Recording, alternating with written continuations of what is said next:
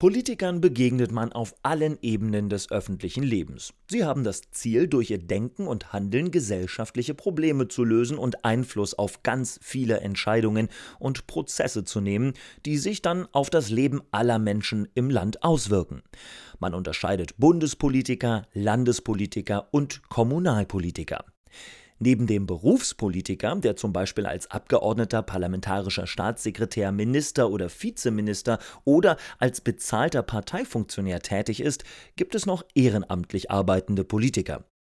Politiker sind meist auch Mitglieder einer politischen Partei. Müssen sie aber nicht sein. Der Landrat des Landkreises Prignitz, Thorsten Uhe zum Beispiel, ist parteilos.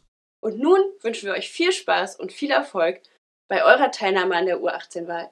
Denn nicht vergessen, jede Stimme der Kinder und Jugendlichen zählt.